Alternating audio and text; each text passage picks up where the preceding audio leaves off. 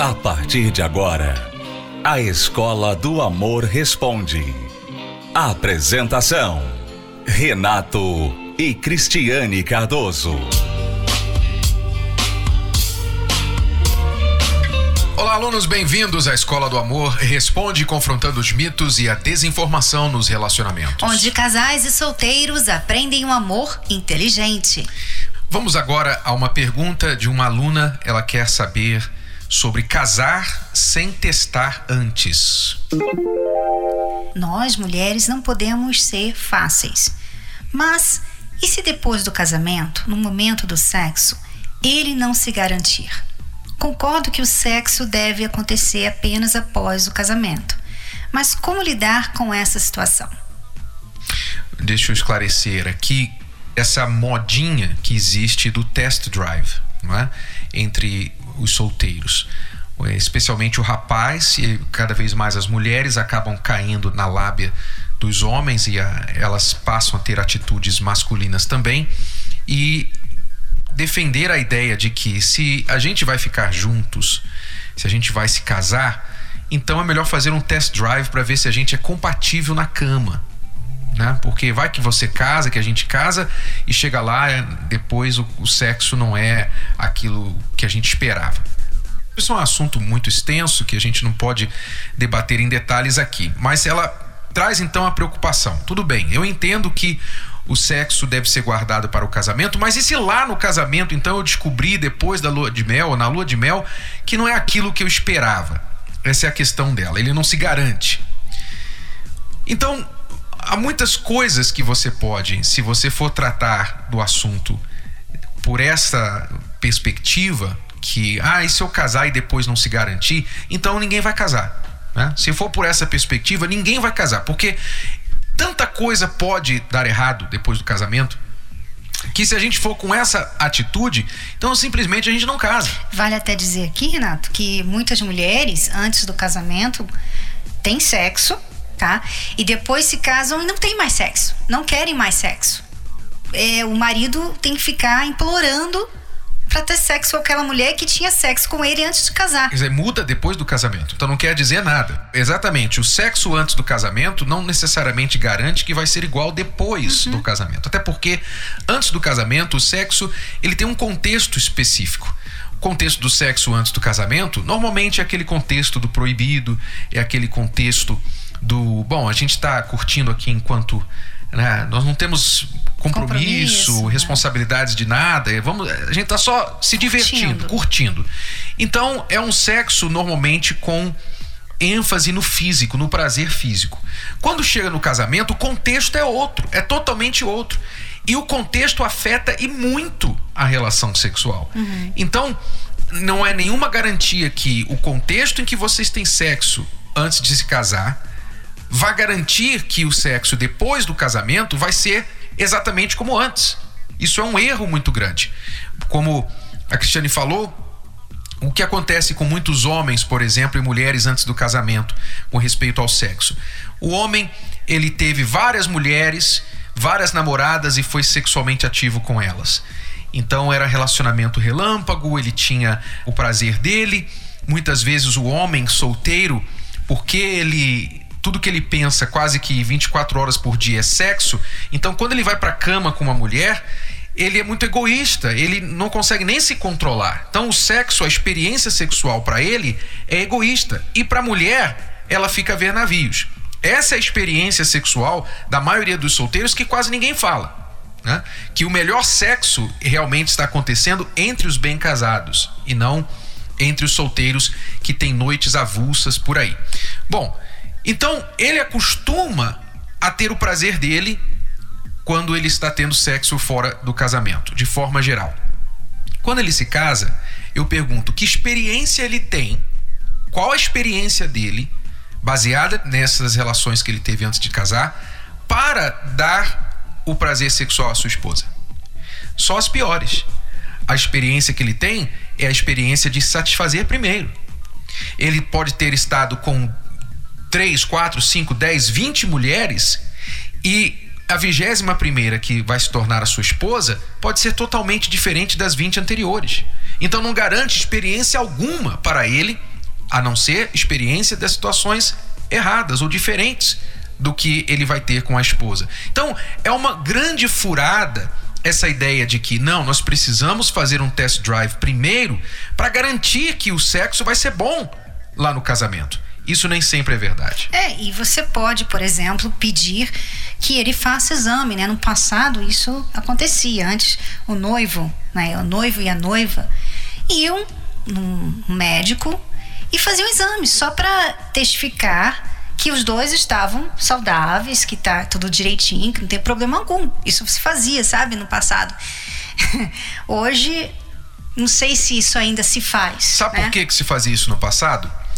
Primeiro, pelos cuidados óbvios, é uma prevenção muito importante, por exemplo, se o casal quer ter filhos e, e, a combinação sanguínea do casal às vezes não é aconselhável e várias outras coisas. Então havia isso. Mas também uma das coisas principais, porque eles se preparavam, é porque sempre se soube, sempre se soube, desde o, os primórdios da humanidade, que se um homem e uma mulher são fisicamente sadios, eles estão em uma cama, nus, provavelmente vai rolar sexo. E eles vão acabar se descobrindo, eles vão acabar sabendo como dar prazer um ao outro. É para isso que é o casamento. Pra... Essa é a ideia da lua de mel. A lua de mel, você sabia que a lua de mel na Bíblia costumava durar um ano? Um ano de lua de mel? O recém-casado ele ficava um ano aliviado de obrigações militares, um ano para desfrutar da sua noiva, da sua nova esposa. Sabe para quê? Para que o casal se acertasse. Para que o casal tivesse o tempo necessário para se conhecer e se conhecer fisicamente. Então, o conceito era: se os dois têm saúde perfeita, é só questão de tempo até que os dois se encaixem na cama. Isso é natural, isso era no passado, isso é hoje. Só que hoje as pessoas estão caindo na mentira, na ideia de que, ah, para ser sexualmente compatível, para descobrir se a gente é sexualmente compatível, a gente tem que ir para a cama primeiro, antes de casar. E como eu falei pelas razões anteriores, isso quase sempre é uma furada, porque a experiência que eles têm antes no contexto de solteiros não é aquilo que eles vão ter no contexto de casados. É. E a mulher precisa entender também que normalmente quem pede o test drive é um homem, né? Uhum. Se bem que essa, essa aluna aqui parece que também se interessou no assunto, mas normalmente é um homem. E, e isso é uma, uma desculpa muitas vezes. Não é realmente um test drive que ele quer. Não. Ele fala isso aí para você pensar que é isso, mas não é test drive. Não, e dá a ele o direito de chegar para ele e falar assim: olha, hum, não gostei, gostei não. não. que é o que muitos fazem. Só que eles não chegam a dizer isso, eles simplesmente desaparecem. Eles desaparecem, não, não voltam. Não é? Não, Porque e, eles já conseguiram o que queriam. E muitas vezes, depois da relação sexual, o casal, até mesmo que fica junto, né, que está no namoro ou no noivado, começa a brigar, começa a ter assim um relacionamento mais agressivo do que antes da relação sexual, porque a relação sexual dá intimidade àqueles dois, né? Só que vocês não estão ainda na fase da intimidade, porque vocês ainda não têm um compromisso. Então agora você, mulher, que antes era valorizada por esse rapaz, né? Queria falar com você toda hora, queria estar sempre em contato com você, falava palavras bonitas. Agora depois do sexo, ele já não vê mais necessidade, porque ele já viu você nua ele já te, sabe, ele já te usou. Então ele não precisa mais conquistar, ele já conquistou.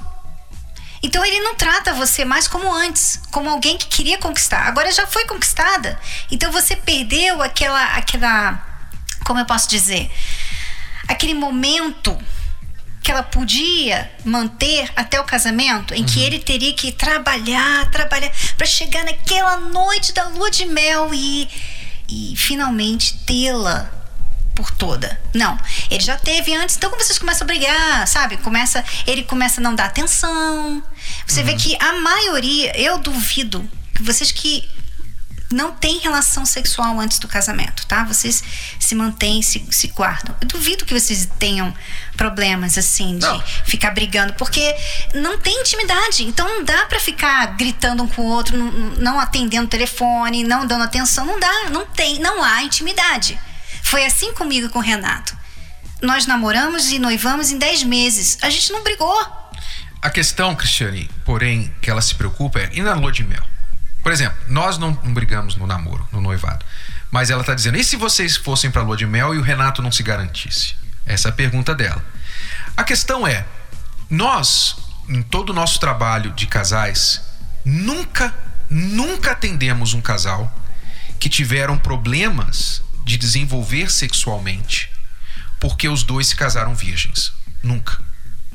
Mas nós já atendemos um sem número de casais que tiveram problemas sexuais porque eles foram ativos, talvez não entre eles, mas ativos sexualmente antes de se casarem.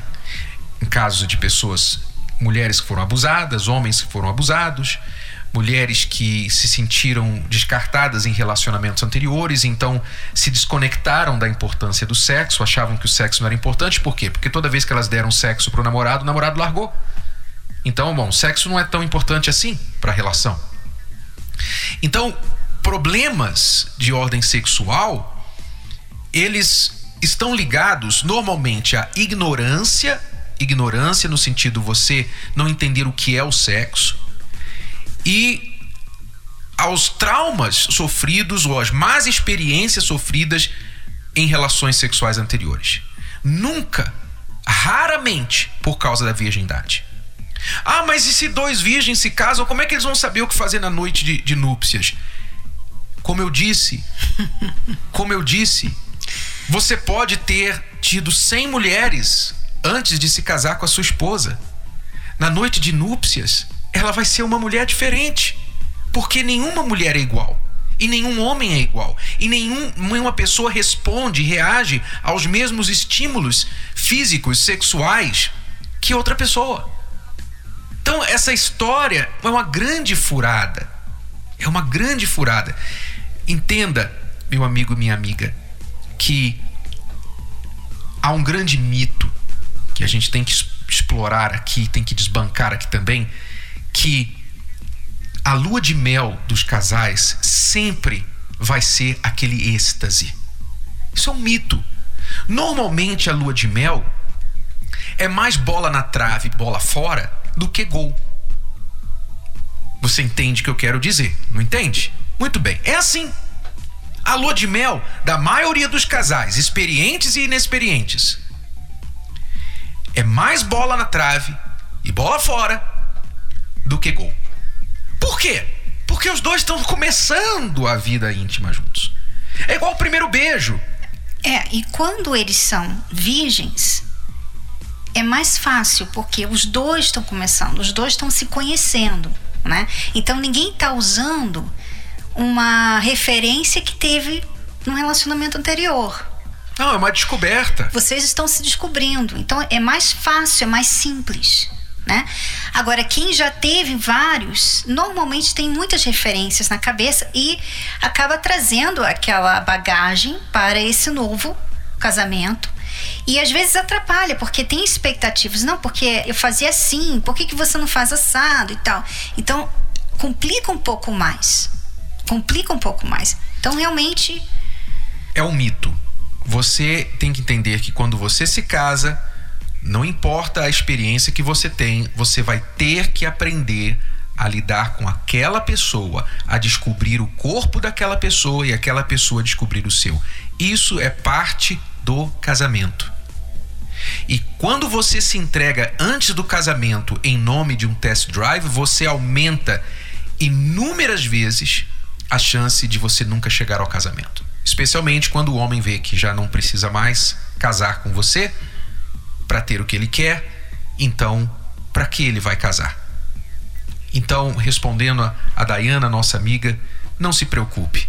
Se ele tem saúde física, se ele é sadio, se não tem nada fisicamente errado com ele, pode ter certeza que ele vai se garantir na noite de núpcias. E se precisar de alguns dias, que provavelmente vai precisar de alguns dias, algumas semanas para vocês se acertarem, pode ter certeza que vocês vão conseguir se acertar. Basta os dois terem a inteligência de se descobrir. Só isso. É. E quanto mais é, você dificultar um pouco, tá? Não facilitar, dificultar, melhor para o relacionamento. Porque você faz a outra pessoa valorizar você. Não foi fácil chegar até aqui, né? Eu tive que me segurar, eu tive que me esforçar, sabe? Ela não é como as outras, ela não foi como as outras que eu tive. Então, assim, ele dá mais valor a você. Então, dificultar é bom. Toda vez que vocês encaram uma dificuldade, por exemplo, vocês têm a dificuldade financeira, né? vocês vão ter que trabalhar mais. Quer dizer, tudo aquilo ajuda a valorizar ainda mais o relacionamento. Não, a gente tem que trabalhar porque a gente tem que casar. Então, tudo isso é bom. Toda vez que você facilita muito, tira o valor.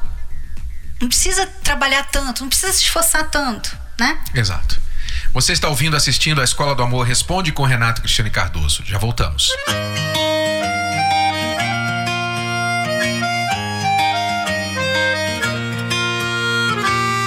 Acordei pensando na gente, lembrando de tudo que já vivemos, de todas as razões pra não estarmos juntos mais. E nada faz sentido.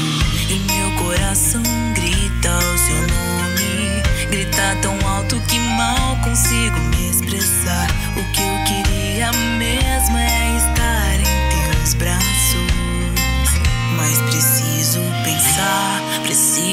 pensar e lembrar dos porquês.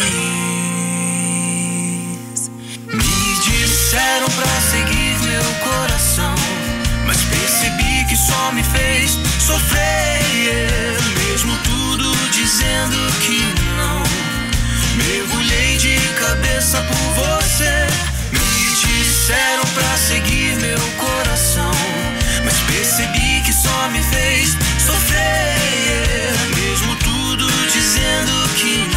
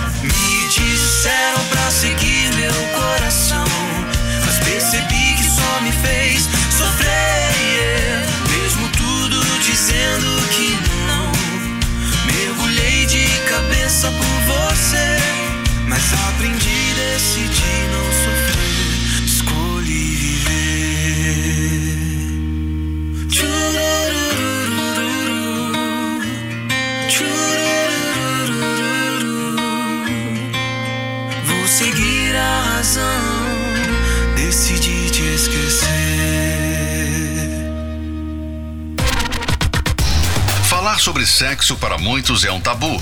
Muitas pessoas sofrem caladas com dúvidas, por vergonha de perguntar ou por não encontrarem alguém que oriente de maneira correta. E pior que não perguntar é buscar informações nas fontes erradas.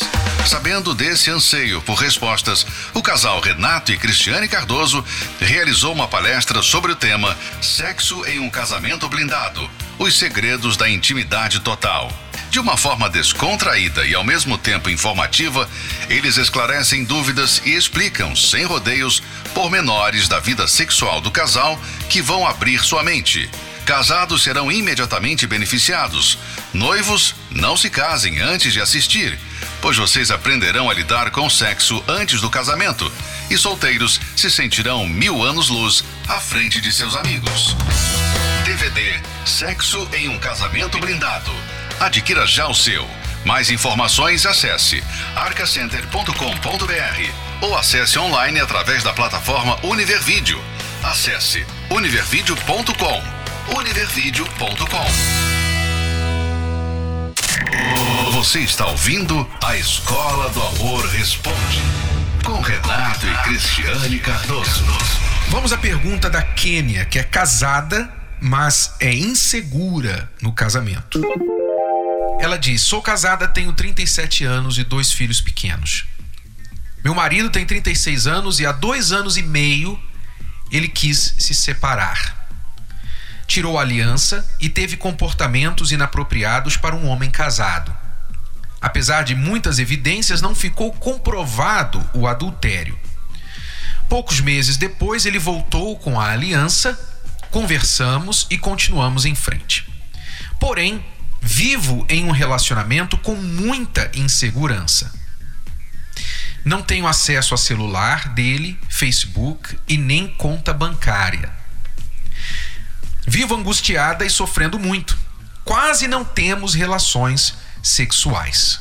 Então, não é de surpreender que você vive com insegurança, com muita insegurança nesse relacionamento. Além do que aconteceu há dois anos e meio, o que praticamente houve uma traição, praticamente ficou comprovado. Não sei se foi até o fim, mas ele fez coisas inapropriadas, né? Além disso, você hoje vive isolada. Ele voltou, colocou a aliança no dedo, mas não tomou você como esposa de volta. É fácil colocar e tirar a aliança, né? O negócio é, é assumir o papel de marido. Não, e essa coisa assim, às vezes, ah, eu não traí, não traí. Tá, mas você saiu. Só de você sair, só de você largar o barco, né? Já fica com aquela questão: será que ele vai fazer isso de novo? Será que ele vai sair de novo? Será que vai dar um, um tchan nele de repente e ele vai querer sair desse relacionamento do nada para depois voltar? E o pior é que o que ele continua fazendo ainda aumenta essa insegurança por causa do bloqueio que ele coloca contra ela de acesso ao celular, e-mail, rede social e tudo mais. E não tem vida íntima. Então, o que, que ela tem? O que, que ela ganha desse relacionamento? Eu estou aqui tentando encontrar o que ela ganha deste casamento atualmente. Porque, além da aliança no dedo, eu não sei o que mais você está ganhando desse relacionamento. É, é muito pouco. É, muitos casais, Renato, é, é, muitas mulheres falam assim, ó, pelo menos eu tenho o pai dos meus filhos, né? Presente. É. Ela continua: Meu marido, desde adolescente, faz tratamento de depressão e síndrome do pânico. Fico pensando se a falta de sexo é por causa dos remédios ou não. Já conversei sobre isso, mas ele é muito fechado e não se abre direito comigo. A maior parte das respostas dele é não sei. É muito irritante, né? Eu imagino quão irritante é para você essa situação. Sei que ele tem muita dificuldade de se relacionar por causa de traumas de infância. Os pais dele se divorciaram quando ele tinha sete anos. Enfim, a história é longa. Estou muito infeliz.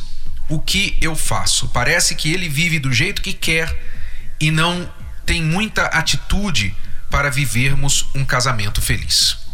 É, Kenny, você claramente precisa de um esclarecimento sobre esse relacionamento, sobre como lidar com esse relacionamento, sobre como ajudar o seu marido, porque obviamente ele tem problemas.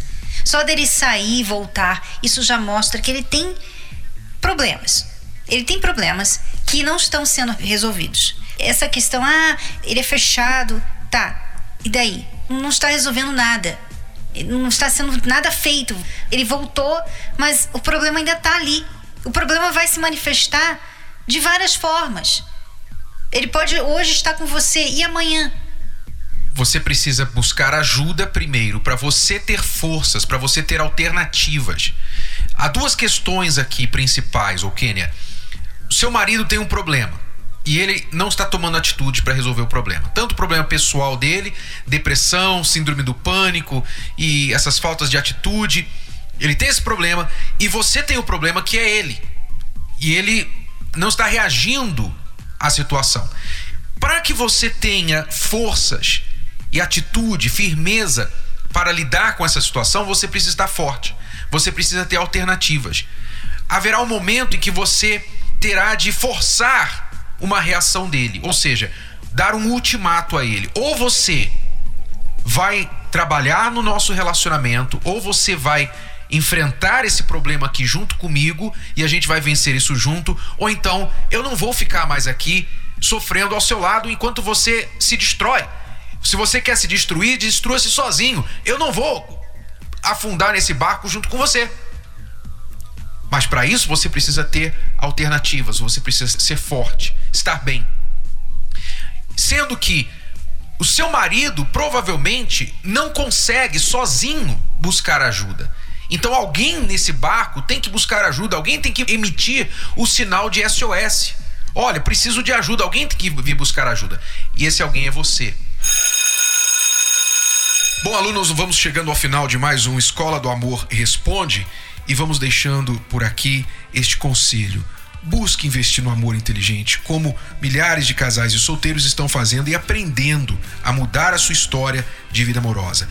Procure a Terapia do Amor, Templo de Salomão, Celso Garcia 605 no Brás, quinta-feira, 10 da manhã, 3 da tarde ou 8 horas da noite. E em todo o Brasil, você pode achar a localidade mais próxima pelo site terapia do amor.tv. Voltamos amanhã com mais Escola do Amor Responde para você. Até lá. Tchau, tchau. Você pode ouvir novamente e baixar esse episódio da Escola do Amor Responde no app Podcasts da Apple Store e também pelo Spotify e Deezer.